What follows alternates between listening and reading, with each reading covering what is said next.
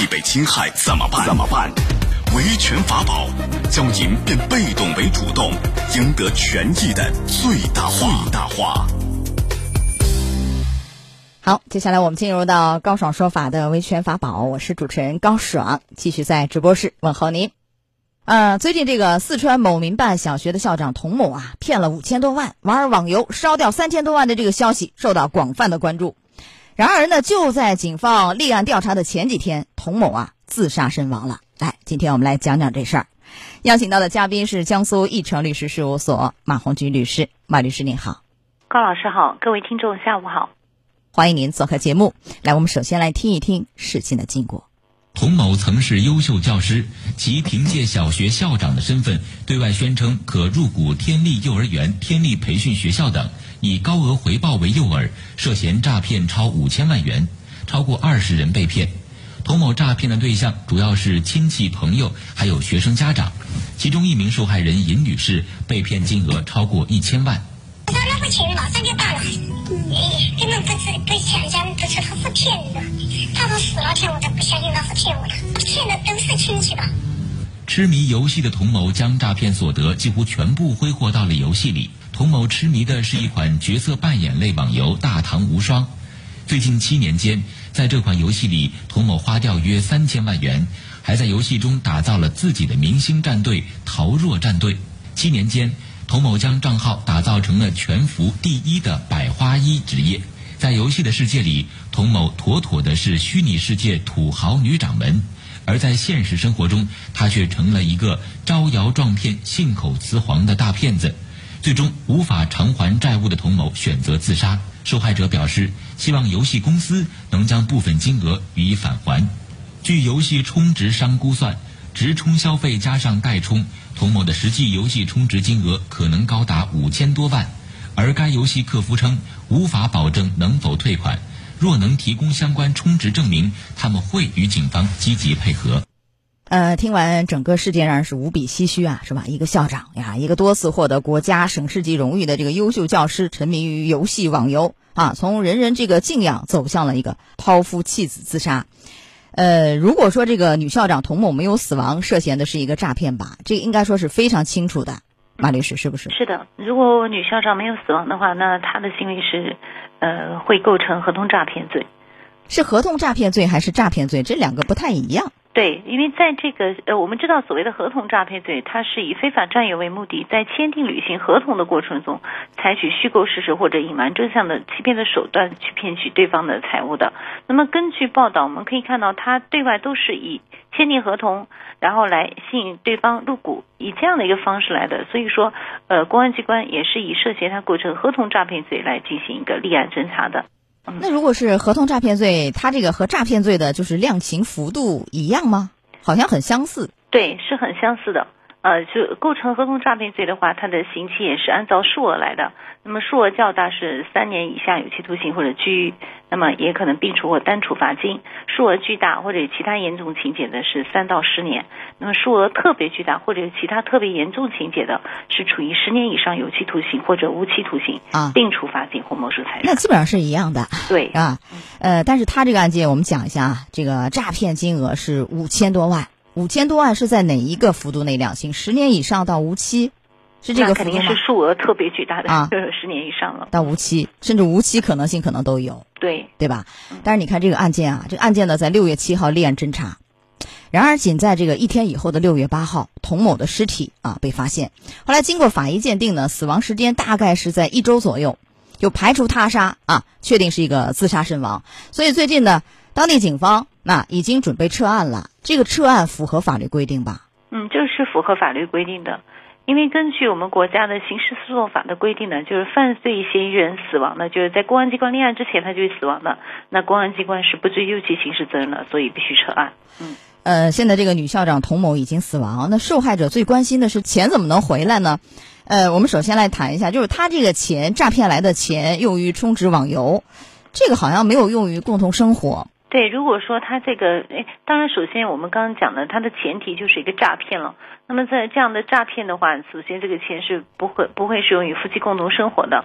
那么这种情况下，当然它就不属于夫妻共同债务。嗯。那不属于夫妻共同债务，等于是你找她丈夫还，这个法律上也不支持。当然，如果她这个钱，呃，比如说有遗产，丈夫继承了，是不是应该在遗产的这个范围内清偿？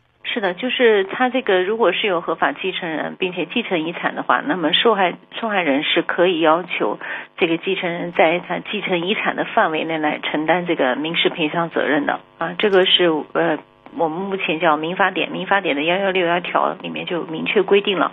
那么继承人是以他所得遗产的实际价值为限来清偿的。但是你可以想到，他那个五千多万都已经充值游戏已经花掉了，哪有什么遗产？即便有也非常少，怎么能够再去，呃，去还这个可能性很小啊？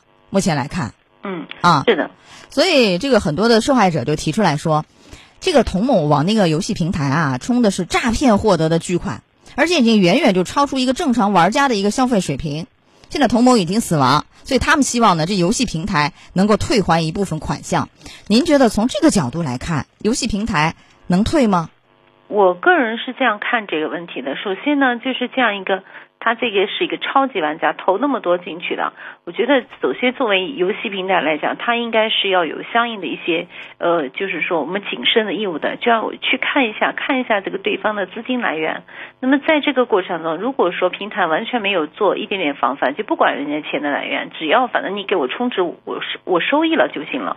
如果从这个角度来看，我认为平台是要承担一定责任的。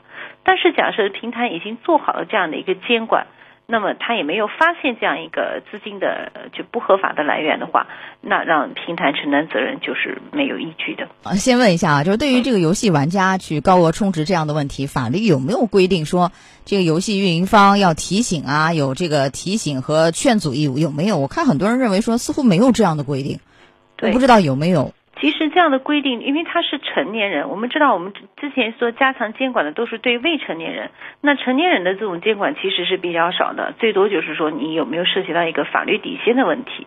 那么当然这这款游戏我我也大概了解了一下，它它宣称的是一个免费的游戏，所以说在这样一个平台上，可能要让这个平台更多的去审核这个。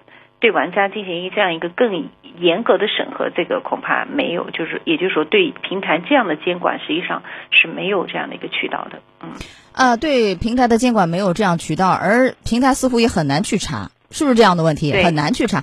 所以我觉得您刚才讲那个观点，似乎在后一个观点的这个解说下，前面那个就很难很难成立了。嗯，是不是意味着这个钱就是很难去退回来？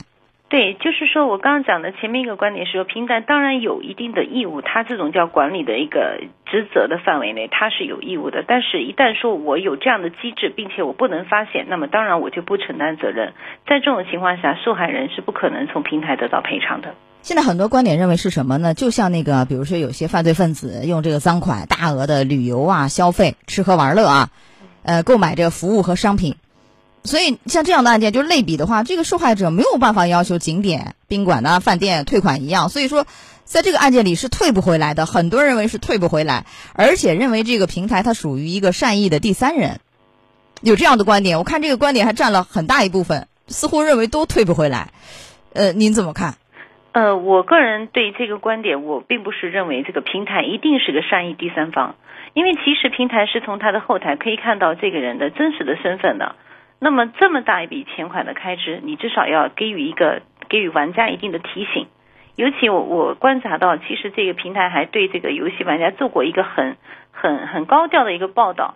那么你既然做这样的报道，你也应该是，就是因为它引导了消费，所以说我认为平台在这方面它是有这样的管理的职责的，它应该应该有基本的一个呃监督或者说提醒的这样一个义务的完成。所以我个人认为，在这个案件当中，平台应该也有义务来举证证明，它对于一些资金的来源，他们是有一些措施去防范的。好，呃，如果他不能够举证证明，他提醒了，尽了一定的义务，监管了，那要担责任。问题是这个担责任是担多大责任？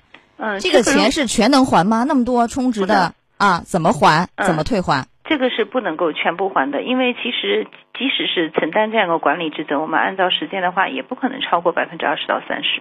所以受害人是因为其实在这个案件当中，我们老是说平台有没有责任或者谁有没有责任，但是从案件本身来看，我们发现其实受害人自己也有责任呀。就当他借出这个钱款的时候，稍微核实，可能他就不会去再去就是给人家去借出这么多钱了。对，当然各方都有一些值得反思的地方，是一个血的教训啊，是吧？对啊，所以这个即便是返还，一个是举证很难，你可以起诉去告这个游戏平台，但是呢，能退多少？您说最多也就百分之二三十，还很少的一部分，把那个。就童某那个游戏账号，如果变卖的话，是不是也可以弥补一部分这个损失？这是不是也是一个思路啊？行不行？对，这个是后期如果是在处理这个这个受害人的清偿问题当中是可以去走的一些路径。好，但是跟损失比还是差的很多。那当然，这个是一个可以采取的一个办法而已啊。还有，他这个童某是某教育集团下属众多学校当中一个小学段的一个校长，那学校担责任吗？很多人有有这样的一个疑问呢。他是一个校长的一个身份啊。这身份不一样，他不是一个一般人呐，对吧？那家长也好，都是冲着你这个呃老师、校长的身份来借给你的，你要担责任吗？你学校管不管这事儿呢？找学校行不行呢？嗯，就是如果说是学校已经接到了这样的一些投诉或反映，他及时做出了处理，那我认为学校是没有责任的。假设，因为我一看报道当中说学校其实是知道的，那么在这种情况下，他其实是放任了这个童某利用了学校校长的身份，从这点上来讲，学校也是要担一定的责任的。但是这样的一个责任，呃，跟平台比，它也要低的很多。和平台平台是大概百分之二十到三十。如果这样，我们假设学校明知道没有尽到一定的管理的这样一个责任的话，那这个赔偿的数额比百分之二十三十还要小小很多。对，大概多少？第一是，呃，我我个人会认为，在百呃，就是通过我们的时间来看的话，百分之十左右是比较正常的。而且我们还要界定一个时间节点，就是学校是在哪一天知道的。那么在此之前的是不应当要求学校来做赔偿的。嗯，当然这个前提是学校是已经知道，或者是放任这个校长的行为啊，才要担责任。如果不知情，似乎就不用担责任。是的啊。这个有报道说，在去年十二月，童某已经从原先的那个合江县某民办小学，就是这个校长职位上也离职了。那这样子的话，这学校还要担责任吗？嗯，那当然从从离离离职开始就不用担责担任何责任。嗯，好，来，我们最后给您十秒提示一下这个案件，就是大家要不要轻易的相信身边的人，我们还是要审慎的对待每一笔钱的开支。嗯嗯，不要相信这个回报高啊，这样的高利诱啊，风险很大。来，我们进广告，马上就回来。高爽说法节目收听时间：首播 FM 九十三点七，江苏新闻广播十五点十分到十六点；复播 AM 七零二，江苏新闻综合广播二十二点三十到二十三点。想咨询法律问题和主持人高爽互动，请下载大蓝鲸 APP 到高爽的朋友圈，节目微信公众号“高爽说法”。网络收听方式：江苏广播网三 w 点 vojs 点 cn，智能手机下载大蓝鲸 APP 或蜻蜓、喜马拉雅等，搜索“高爽说法”，可随时收听。